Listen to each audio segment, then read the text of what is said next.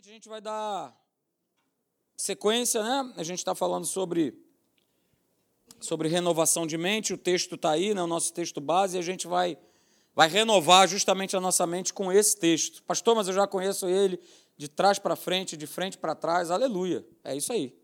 É desse jeito mesmo, tá? É, é saúde para a gente, né? é medicina para a nossa vida.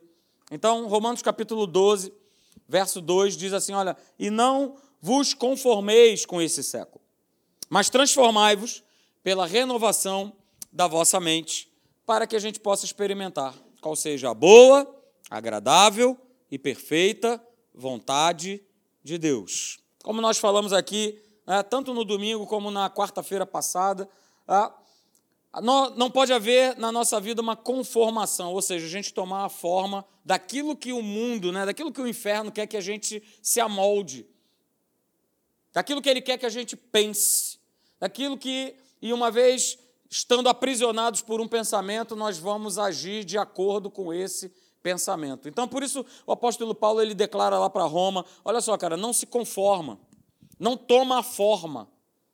É, e a igreja lá estava passando por um período complicado. Aliás, as igrejas que Paulo ele foi, ele foi, vamos dizer assim, abrindo né, e foi fundamentando, é, é, eram igrejas difíceis. Eram igrejas de gentios, de pessoas que estavam acostumadas com outras religiões. Normalmente, essas, essa, esses povos eles eram politeístas, ou seja, eles tinham vários deuses. Tá? Então, era um trabalho que não era um trabalho fácil. Não era um trabalho que mas era um trabalho que estava assim, olha, tem que estar tá ali, ó, naquela batida. Como nós, não mudou. Como a nossa vida, a gente tem que estar tá nessa batida. Olha, não se conforma. Não se conforma com as coisas que estão acontecendo, mas não é no sentido de, né, então, pastor, agora eu vou ser um revoltado. Né? E, não, não é nesse sentido, mas é de não tomar a forma, de não achar normal, de não achar natural de não, ah, mas é, é assim mesmo, então vamos lá, vamos, vamos tomar a forma. A igreja do Senhor Jesus, ela não pode tomar a forma do mundo para agradar o mundo. Porque toda vez que ela foi fazer isso, ela se deu mal. E, obviamente, os seus membros também se deram mal. Porque se eu me conformar, se eu for tomar a forma, não vai dar certo. E para que eu não tome a forma nem você, precisa haver transformação. Essa palavra né, que está destacada de transformar é metamorfo, precisa haver metamorfose. Precisa sairmos de uma velha condição e nós vivermos essa nova condição. Todo dia, diariamente. Então foi justamente o que nós falamos semana passada. Né? Ninguém vai seguir a Deus, ninguém vai buscar a Deus, ninguém vai buscar ter uma mentalidade diferente se eu não mudar a minha mentalidade através da palavra de Deus. Não vai ter como. Eu vou continuar na igreja, eu vou continuar anos e anos. Ah, mas eu tenho 30 anos, eu tenho 40, eu tenho 50. Mas eu continuo ainda com a maneira errada de pensar. O que prevalece é são os meus pensamentos, é o que eu acho, é o que eu penso, e é isso que está valendo. Não, não é, é isso que está valendo. Porque se for isso que está valendo, a tua vida não caminha, a tua vida não anda, a tua vida não sai do lugar. Então ninguém vai seguir a Deus. Guarde isso, tá? sem acontecer mudança de mentalidade. Eu vou hoje abordar, falando nessa questão de renovação de mente, mas de aspectos interessantes que você vai gostar nessa noite. Isaías capítulo 53, verso 4 é o versículo, né, juntamente com o verso 5, são os dois versos que falam a respeito da nossa cura, da nossa saúde. Aleluia. Mas a, a Bíblia ela precisa ser estudada. Ah, o profeta Isaías não poderia ter, ter começado assim: olha, ele tomou sobre si. Qual seria o problema? Ele tomou sobre si as nossas enfermidades e as nossas dores. É? E nós o reputávamos por aflito, ferido de Deus e oprimido. Mas não é assim que ele começa. Por isso eu destaquei ali. Ele colocou assim: olha, certamente. Certamente.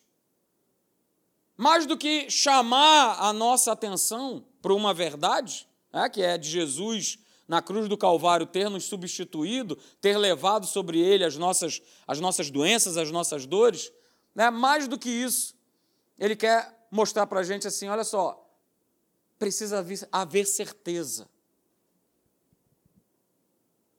Definição de fé, Hebreus 11, 1. Ora, a fé é a certeza. Certamente ele tomou sobre si. Certeza. Precisa haver certeza. Né? E aí, olha só, é, aqueles justamente que vão receber de Deus, seja cura, seja é, a melhora que você sonha, que você é, já colocou diante de Deus, aqueles que recebem de Deus, são aqueles que têm certeza a respeito de Deus e agem com base nessa certeza. Olha que interessante, é um, é um, é um passo, né? Primeiro eu tenho certeza é, a respeito de Deus, de quem Ele é, e aí, eu, e aí sim eu vou agir com base nessa certeza. Mas nós vimos semana passada né, que o gatilho de todas as coisas é um pensamento. Esse pensamento vai fazer com que eu haja. E se não houver um pensamento de certeza, eu não vou agir. E aqui a gente está falando né, um, um versículo a respeito de cura divina, mas isso vale para todas as áreas da nossa vida. Se não houver certeza, eu não vou agir, eu não vou ter base para agir, eu não vou ter base para ter as ações correspondentes, eu não vou ter base, por exemplo, para declarar. E aí vem a questão do se conformar a o que o mundo, falando especificamente de, de doença, de enfermidade. Tá? Há um pensamento, e há um pensamento, inclusive, em muitas igrejas, que é normal sim ficar doente. Não há problema nenhum, sim, em ter uma doença. Afinal de contas, é, estamos vivendo num, num tempo onde as doenças se proliferam, as doenças antigas estão retornando, e não só as antigas estão retornando, mas novas doenças estão surgindo. Isso é obra do inferno, isso é obra do mal. Mas o mundo quer te convencer e quer me convencer de que isso é normal. E aí, eu achando que isso é normal, eu não vou agir com base nesta certeza, que é a verdade. Eu vou estar agindo com base na certeza desse mundo. Ah, a doença, a doença vai ter que dar no poste. É claro, né, eu sempre falo isso aqui, para que você possa ter entendimento. Né? Ah, pastor, mas eu já fiquei doente. Seremos atacados. Toda palavra crida será provada. Não tem como nós escaparmos disso. Não tem como. Em tudo aquilo que você acreditar, você vai ser provado. A sua fé vai ser provada no que você está declarando com a tua boca, com o teu coração, com a tua mente, se realmente você crê. Até o próprio Senhor Jesus foi provado na sua fé, quando ele foi lá para o deserto. E aí, Jesus, como é que é? Você não está com fome? Não está escrito? E aí? Até ele foi provado, porque ele estava indo para o deserto com um propósito ele estava crendo, ele foi movido pelo Espírito para estar naquele lugar. Ou seja, ele estava ali debaixo de uma crença. Mas ele não estava debaixo de uma crença, pois o capetoide foi lá perturbar Jesus. E você acha que ele não vai te perturbar? Se ele não está te perturbando, opa, pisque todas as sirenes. Alguma coisa está errada na tua vida. Ele vai perturbar. Ele vai.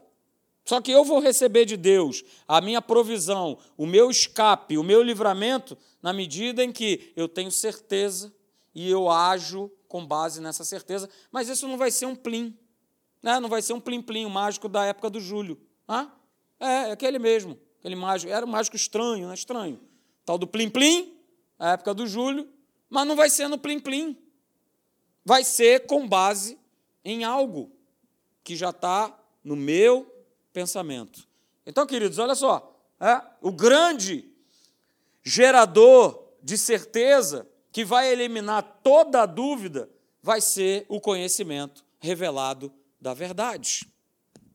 Não basta só eu saber uma centena de dúzias de milhares de versos, se eu não tiver esses versos revelados. E aí a gente vai é, para o Salmo 119, eu coloquei aí, verso 130, diz assim: olha, a revelação, olha o que o salmista diz: a revelação das tuas palavras, o que, que, ela, que, que ela faz? Ela esclarece, ela ilumina e ela dá entendimento, ou seja, ela abre a nossa mente. Ela povoa o nosso pensamento. Agora, pastor, de que maneira essa palavra, essa revelação, é? de que maneira essa palavra nos foi revelada? Ela nos foi revelada através de Jesus. Através dele, através da obra da, da cruz. Essa obra nos trouxe essa iluminação e esse entendimento, olha lá, 119, iluminação e entendimento. A obra da cruz trouxe iluminação e entendimento a respeito da verdade. E quem é a verdade? Jesus é a verdade. Evangelho de João, capítulo 1, ele é a verdade. E o Verbo se fez carne e ele veio habitar entre nós. Jesus e a verdade, Jesus e a palavra, eles são uma coisa só. Eles são uma coisa só. Então, opa, a palavra de Deus, ela me foi revelada. Não tem mais desculpa. Jesus ele já veio esse mundo, ele já pagou o preço, ele fez o que ele tinha que fazer para que eu e você andássemos em liberdade de corpo, de alma e de espírito. Em que nada nos aprisionasse nenhum vício nos aprisionasse, nada ficasse na nossa cabeça, nem muito menos no nosso espírito. Então, queridos, olha só, olha que legal. É? Não conclua nada na sua vida, ou seja, na sua mente, sem a iluminação do Espírito Santo pela verdade da obra da cruz. Porque nós somos, nós, nós, nós, eu levanto as minhas mãos, nós somos experts em concluir na nossa cabecinha aqui, aquilo que nos traz lógica, aquilo que nos traz conforto. Opa, eu concluí, beleza. Então agora eu vou agir com base nessa conclusão. Não, não. Eu, eu, eu, eu só posso agir se eu for iluminado pelo Espírito Santo. Porque senão a gente se dá mal. Foi assim que aconteceu lá em Gênesis capítulo 3. Eva chegou à brilhante conclusão na sua, né, no seu pensamento, porque teve lá o capeta lá perturbando, mas ela chegou à seguinte conclusão de que aquilo que ele estava falando, opa, faz sentido. Faz todo sentido. Vou comer, tal, não, não, mas não vou, mas ele disse que ia morrer, não, quem vai morrer o quê? Não, opa, é. Pronto, cheguei a conclusão de que eu posso comer da árvore do conhecimento do bem e do mal e eu não vou morrer. Mas foi isso que Deus tinha falado para Adão e para ela? Não. Ele falou claramente: olha, você vai poder comer de todo o jardim, mas daquela árvore, a árvore do conhecimento do bem e do mal, vocês não vão comer. Eu troquei, né, eles trocaram a verdade por uma verdade que na sua mente Opa, concluí que deu certo. É isso aí. Hã? Concluí que deu certo. Há 10 anos atrás, né, vai completar mês que vem, que eu comprei o apartamento onde eu estou morando lá no Rio, é, eu também cheguei a essa conclusão. Pastor, você também chegou a essa conclusão? Eu cheguei. Já cansado de procurar essa busca de, de, de, de imóvel, um negócio assim, você vê desde né, desde apartamentos suntuosos e maravilhosos aos apartamentos que você fala assim: não, não acredito que esse camarada está botando esse apartamento desse jeito, desse valor para vender. Então, depois de ter passado um tempão procurando e procurando e procurando, ah, chegamos a um, a, um, a um apartamento aonde era na rua que a gente queria ah, e tudo mais, essa coisa toda. Então, é, o pastor aqui chegou à seguinte conclusão: é isso? É aqui. Preço, vamos lá, vamos, vamos, vamos concluindo comigo. O preço, tá beleza. Já estou procurando faz um tempão, não aguento mais. Opa, então agora. Apartamento está todo reformado. Beleza. Apartamento era quase o dobro da onde, de tamanho da onde eu morava. Opa, beleza. Então, cheguei à conclusão de que era aquele lugar ali. É? No, ah, e outra, né? no, no local onde nós estávamos orando, que Deus abrisse a porta naquela rua. Tá, tá, tá. Então, olha, tudo, tudo fez sentido. Mas louvado seja Deus, né, pela minha sábia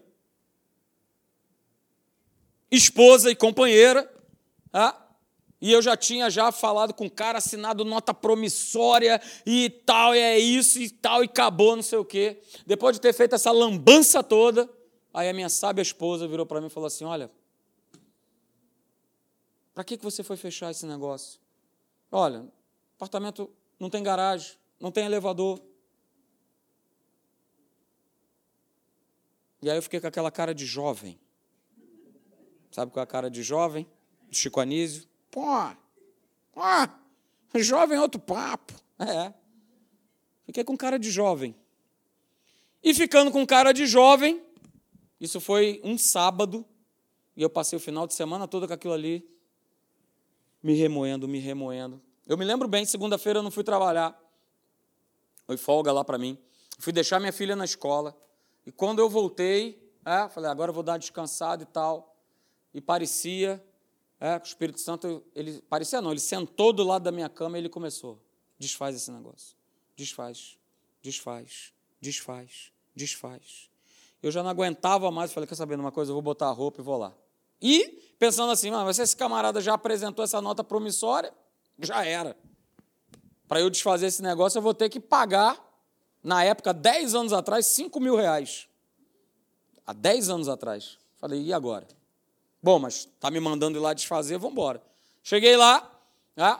louvado seja Deus, o camarada que me atendeu foi, foi mole né? para pegar a assinatura dos proprietários, para botar a nota promissória para frente. Né? E aí eu consegui desfazer é, o negócio. E aí sim, agora sim, ó, voltei de novo para o curso. Para o curso de Deus. Onde o prédio para onde eu, hoje eu moro é, não fazia o menor sentido. A minha esposa passou na porta, era do outro lado da rua desse que eu ia fazer negócio, e conversou com o porteiro. Não, vem aqui, ah, que vai ter uma senhora, uma senhorinha que ela está mostrando, e ela. Conclusão. Em, em, em 13 dias, entre ver o apartamento e assinar a escritura, eu levei 13 dias. 13 dias com direito à vistoria, do engenheiro da caixa, tudo isso em 13 dias. Porque aí era, aí era Deus. E aí é milagre, é obra dele, é ele que vai fazer, é ele que vai botar na mão, é ele que está botando na mão. Mas quando eu quis fazer as coisas, porque não? Porque faz, esse é o problema. Sai daqui nessa noite. Cuidado com o faz sentido. Cuidado com, ah, não, olha, tal já. É. Mas teve é, a iluminação do Espírito nessa decisão que você está prestes a tomar? Eu não sei aqui se alguém está é, tá prestes a tomar alguma decisão, seja em que área for da sua vida. Você tem o Espírito Santo. É? Quantos aqui são novas criaturas? O Espírito Santo habita em você. Não precisa nem me ligar, pastor, e aí, eu compro, vendo? separo, caso, não vou te falar nada. O Espírito Santo habita em você. Ele vai te iluminar, ele vai te orientar, ele vai te falar o que você deve ou não deve fazer. Mas aí, gente, continuando, né? Talvez você possa, em algumas, em algumas situações, né? Algumas vezes, né? mas pastor, algumas vezes eu me sinto triste, me sinto angustiado, me sinto derrotado, me sinto fracassado me sinto impossibilitado né, de, de, de ir além. Às vezes bate aquele medo, às vezes bate aquela dúvida: por que, que isso acontece? Eu vou te falar por que, que acontece. É. Isso acontece porque essa imagem né, constante de fracasso, de derrota, de miséria, é, de doenças que estão ao nosso redor, vão tentar construir essa mentalidade na nossa vida. Por isso, muitas vezes, nós ficamos assim, sentimos dessa forma, porque nós estamos rodeados dessa mentalidade. Essa mentalidade rodeia o povo, rodeia é, a igreja.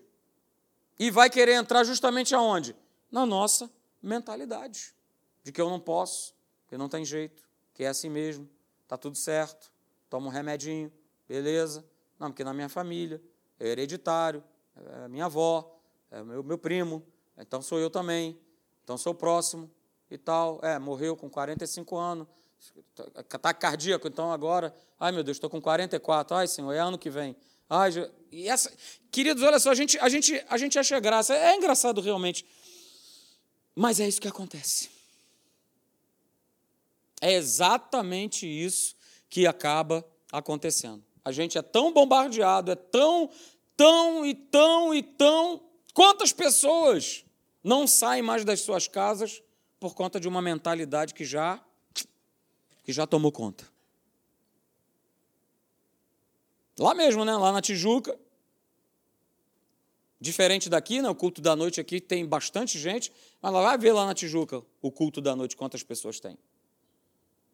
É, mas como é que pode de manhã ter três cultos e à noite ter um e que esse um não fica cheio? Algum, essa matemática não bate. Ou seja, se eu for juntar quase 1.200 pessoas pela manhã, mas à noite não tem nem 200. Então é a mentalidade, né, que não, ó, de noite não se deve mais sair de casa. Olha, de noite não, não e não e não. E é o inferno implantando essa cultura, tentando colocar essa mentalidade na nossa cabeça. O pastor Ed tem uma frase muito legal, eu botei aqui, você já deve ter, ter ouvido, ou dele, ou até mesmo da gente aqui em outras oportunidades. Né? Olha só, Queridos, não aceite as coisas como elas naturalmente são.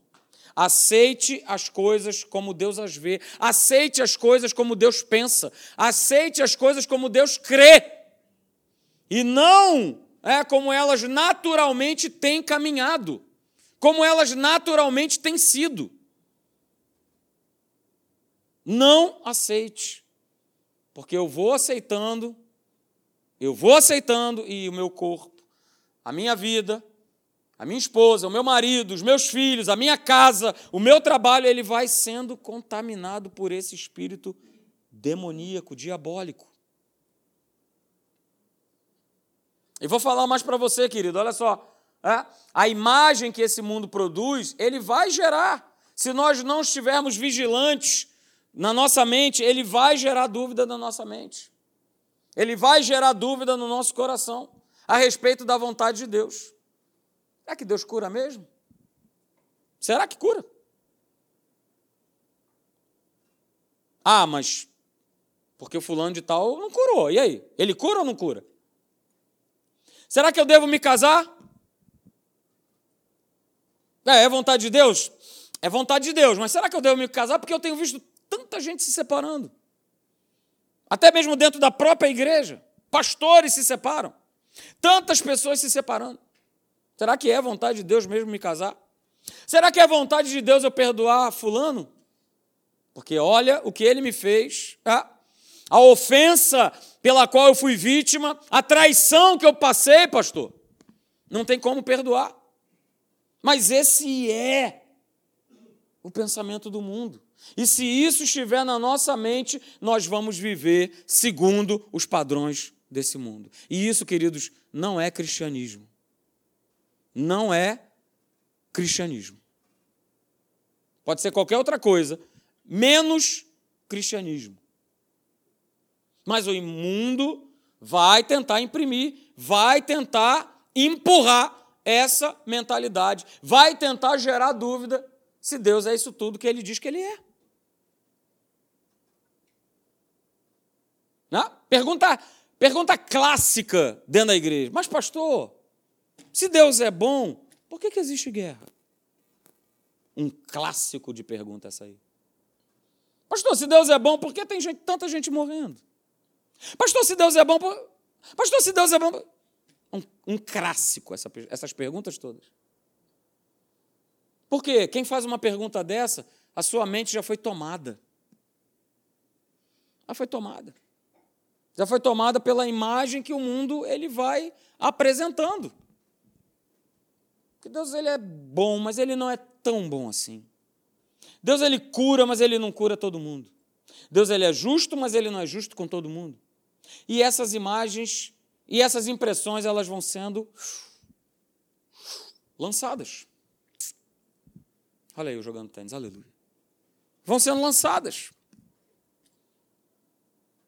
Por isso a gente precisa, queridos, proteger a nossa mente. E olha só, é, há uma visão errada da vontade de Deus que anda sendo né, ensinada, e às vezes é ensinada até mesmo de um banco para o outro da igreja. É? Há uma visão errada a respeito da vontade de Deus, com base em conclusões individuais, naquilo que as pessoas, né, nas conclusões que as pessoas tiram de Deus por aquilo que vivem. E aí, né? Eu estou cheio de fé, eu estou cheio de crença de uma situação, e aí eu vou compartilhar com meu irmãozinho do lado. Ih, rapaz, lascou-se. Vai pegar um, uma caixa d'água de mil litros e vai jogar em cima de você. Ah, mas comigo não foi assim, não. Não, não, não, não, não. Comigo não foi desse jeito. Não, não, não, não. Comigo não foi dessa forma. E a gente precisa tomar cuidado. Olha só, é, outra frase: muitas pessoas acabam ensinando a Bíblia através da ótica da experiência que elas tiveram. Experiência delas, mas não significa dizer que são as suas. Mentalidade dela, mas não significa dizer que eu tenho que ter essa mentalidade. A mentalidade que eu tenho que ter é a mentalidade da palavra. É o que diz esse livro. Ao teu respeito e ao meu respeito. Valorizam, olha só, valorizam, né, consideram aquilo que vem, aquilo que ouvem, aquilo que concluem. Consideram tudo isso mais do que Deus tem a dizer na sua palavra. Cara, isso é muito triste. Isso é muito triste. Muitas vezes vê pessoas que já têm até um tempo com Deus de caminhada, mas o que mais, o que mais é considerado é o que eu vejo, é o que eu sinto, é o que eu concluo, é o que já está na minha cabeça. Mas e o que Deus tem a falar a respeito na palavra? Não, não, não, mas, mas eu já vivi isso, eu já vivi aquilo, eu já vivi aquilo outro. E aí tem uma frase muito interessante, ah, não sei se é do pastor Hélio, mas eu já ouvi e eu peguei aqui para a gente estar tá, é, vendo, que é essa aqui. Toda aplicação de uma verdade vai levar a uma experiência bíblica. Tudo aquilo que você for aplicar da parte de Deus vai gerar uma experiência, com certeza. Com certeza, mas olha só, veja que interessante, mas nem toda experiência é o resultado de um exercício genuíno de fé. Ou seja, o que eu estou querendo dizer com isso? Não, quando eu tenho experiências com Deus e com a Sua palavra, uh, show de bola. Mas a sua experiência ou a minha experiência não pode ser algo marcante e determinante, essa é a palavra, para a tua vida. Vou te dar um exemplo, o meu, meu próprio exemplo. Né? Em 1992, ou seja, eu estava com 19 anos, faça as contas agora, quanto que eu tenho de idade. 19 anos, e eu estava num domingo, estava com a minha namorada Márcia, ah, e aí, logo mais, é, logo mais a gente. Isso, acabando o culto domingo pela manhã. Não, logo mais à noite a gente se vê na igreja. Ah, beleza. Mas mal sabia ela que eu já tinha combinado com mais dois sujeitos de nós irmos para a final ver Flamengo e Botafogo, a final do Campeonato Brasileiro. Nessa época o jogo começava às 5 horas da tarde, o culto começava às 7, né? então, nove fora do horário, bom, eu vou chegar lá no amém, mas vou chegar. Mas se não bastasse isso tudo, né, pouco antes de começar o jogo, você deve lembrar o que, que aconteceu? A arquibancada caiu. Na minha diagonal, assim. Ó. Né? Morreram, sei lá, três, quatro pessoas, várias pessoas ficaram feridas. Naquele momento houve um silêncio no estádio, tinham cento e tantas mil pessoas, mas se você deixasse cair uma agulha no chão, era capaz de você, lá do outro lado, você escutar. Porque houve um silêncio muito grande. E naquele silêncio, ah, veio algo no meu coração que veio a seguinte frase assim: O que que eu estou fazendo aqui? O que que eu estou fazendo aqui? Então vamos lá, gente. É a minha experiência. Mas às vezes as pessoas começam a tirar uma série de conclusões. Opa, o pastor Marcelo falou que está proibido daí no Maracanã. Foi isso que eu falei? Mas muita gente chega a essa conclusão. Ah, pastor, você foi outras vezes no Maracanã? Sim. Mas não dia de domingo. Mas essa foi a minha experiência. Minha, pessoal. Mas através, o que eu quero mostrar para vocês é que as experiências das pessoas, muitas vezes, elas falam mais alto do que a palavra. Opa, então olha só, é pecado ir no Maracanã. E aí começam as várias conclusões. Começa uma série de conclusões, uma série de conclusões. Por isso, queridos, quando eu aplico é, a verdade da palavra, eu vou ter uma experiência com Deus. Isso é certo. Se você orar por alguém, se você orar por si mesmo, se você impuser as tuas mãos, você vai ver que a manifestação do poder de Deus, de acordo com a palavra, vai se fazer presente na tua vida e na vida daquela pessoa. É uma experiência bíblica. Mas a minha experiência pessoal de qualquer tipo de situação não pode ser determinante para a tua vida. E nem vice-versa. E nem alguém chegar para mim e falou assim, como uma vez aconteceu, né?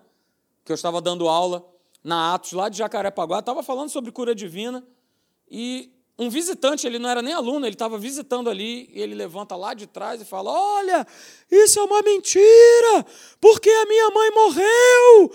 Ah. Eu esperei ele acabar de falar. A mãe dele ter morrido anula a palavra de Deus?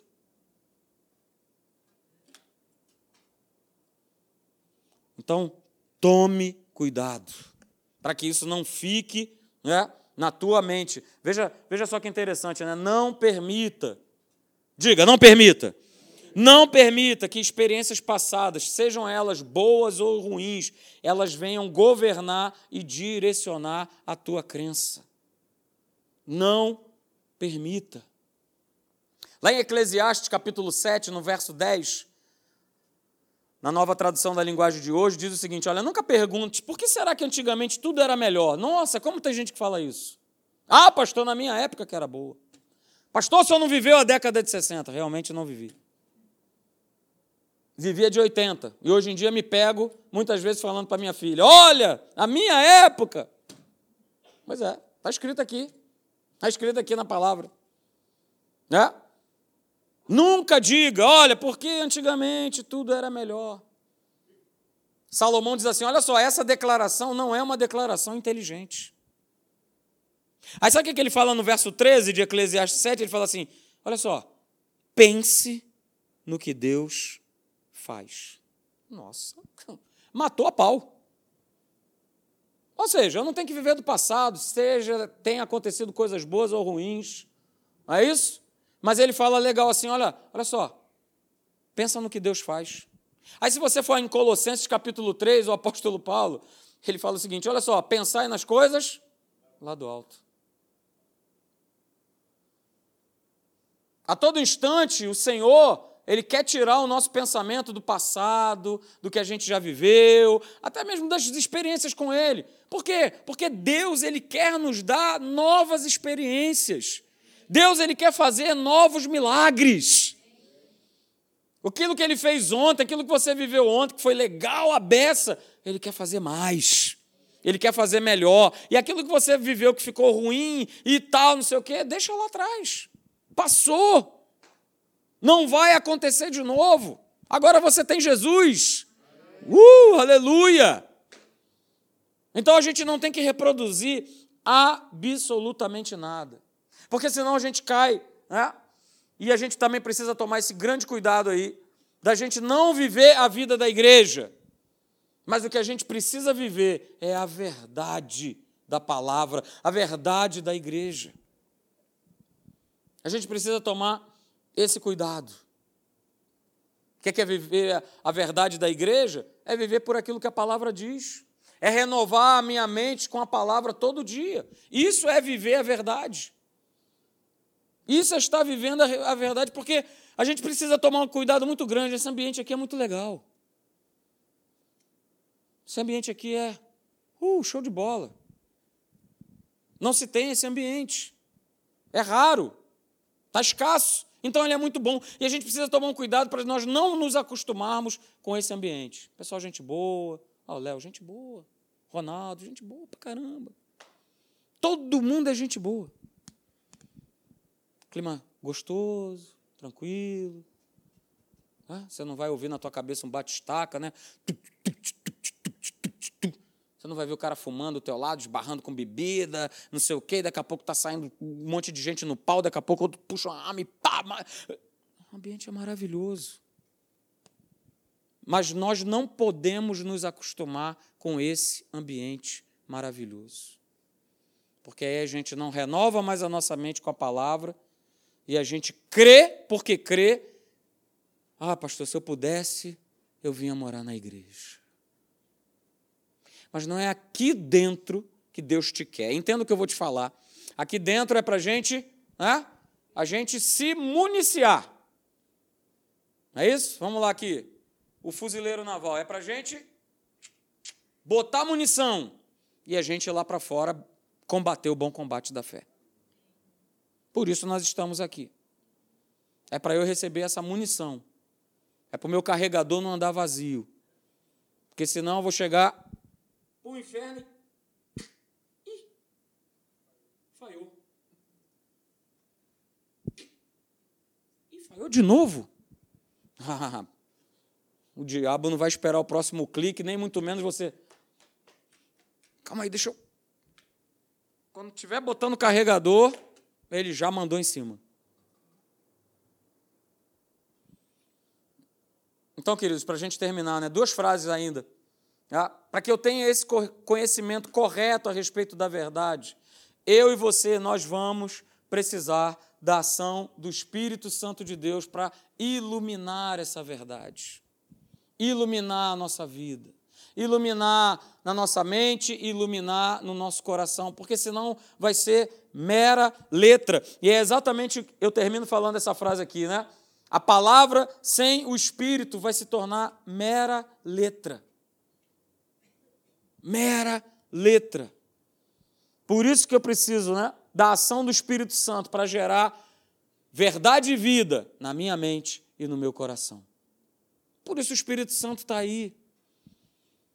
Ele é o nosso ajudador, ele é o nosso consolador. Precisa haver essa geração e é ele que vai gerar. É ele que, quando você é, abrir esse livro aqui, ele vai começar a te mostrar, a te falar, falar na tua mente, falar no teu espírito a respeito de quem Deus é, do que você pode, de quem você é.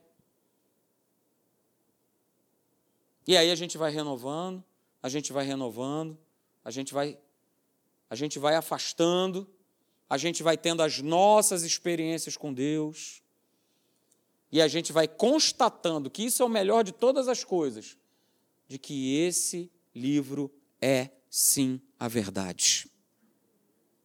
As outras coisas, como diziam os antigos, são bijuteria. Mas esse livro, ele é hoje ele vai ser amanhã, ele vai ser daqui a 10 anos, ele vai ser no dia que o Senhor Jesus voltar. Ele é a verdade. E é essa verdade que precisa estar na nossa mente, porque o próprio apóstolo Paulo, ele declarou lá em Timóteo, 2 Timóteo capítulo 3, olha só, os dias são maus. Os dias são maus. E para eu vencer, você vencer, nós vencermos toda essa malignidade, a nossa mente tem que estar voltada para a palavra de Deus. Amém, queridos? Vamos ficar de pé, eu quero orar por você.